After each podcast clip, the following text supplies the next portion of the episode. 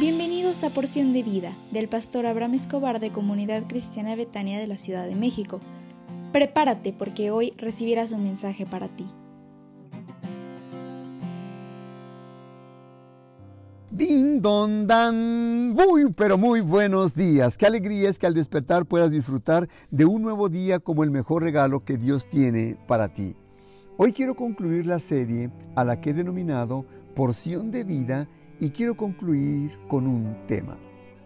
Como cristianos, ¿cómo podemos tener más poder en nuestra vida de oración? Para obtener un impacto más profundo en nuestras peticiones cuando oramos, la respuesta la encontramos en la Biblia, en el Nuevo Testamento. La primera es que no tenemos lo que deseamos porque no lo pedimos correctamente ante Dios. Y lo hacemos equivocadamente. Santiago 4.3 dice, pedís y no recibís porque pedís mal para gastar en vuestros deleites.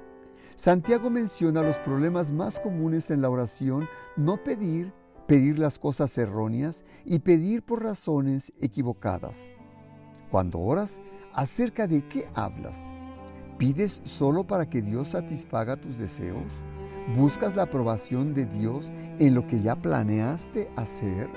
Tus oraciones llegarán a tener poder cuando permitas que Dios cambie tus deseos para que correspondan perfectamente con su voluntad para contigo.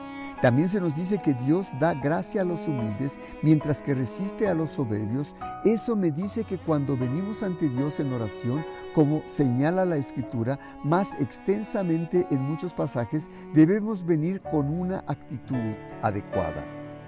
La oración es uno de los momentos de adoración más profundos que experimenta un creyente.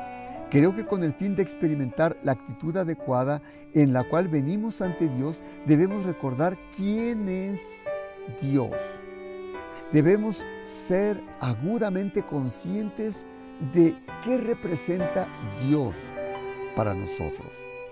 Te recuerdo que Dios es el creador y sustentador de todo cuanto existe. Te recomiendo que cuando ores, no trates de que Dios haga lo que tú quieres no trates de pensar que Dios siempre hará lo que tú estás deseando o pensando, sino que te recomiendo que deja que Dios sea Dios. Esa es la actitud que debemos tener cuando acudimos a Dios en oración. Recordar quién es Él y dejarlo ser Dios. Él es el que tiene el poder, el control y sabe realmente lo que tú y yo necesitamos para cumplir sus propósitos en esta tierra. Debemos también recordar quiénes somos nosotros cuando oramos. Deseamos poder presentarnos ante Dios como nuestro Padre y llamarle Abba, tal como el Espíritu nos permite hacerlo. Tenemos que acudir valientemente ante el trono de su gracia, pero nunca de manera arrogante.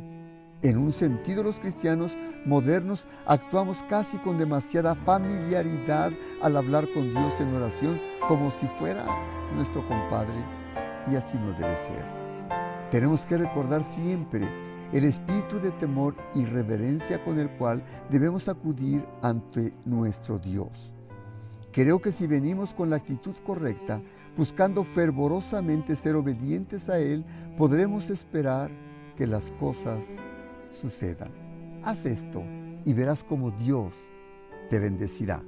Hoy es miércoles y tendremos reunión de oración en Betania y me dará mucho gusto que te conectes con nosotros a las 20.30 horas por nuestra página de Facebook, Comunidad Cristiana Betania CDMX. Te esperamos con mucho cariño. Dios te bendiga.